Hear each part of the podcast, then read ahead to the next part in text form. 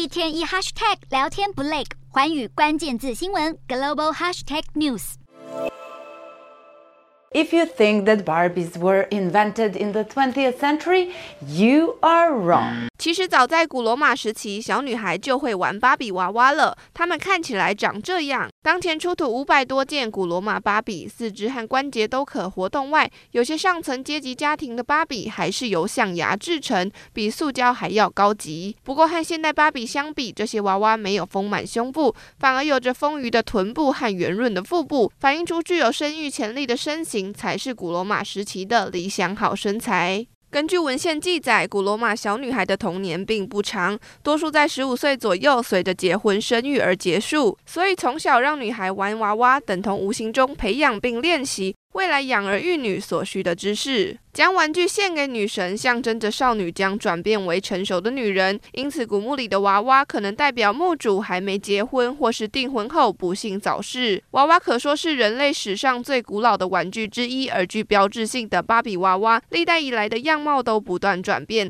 反映出不同时期社会对于女性价值的不同想象和期待。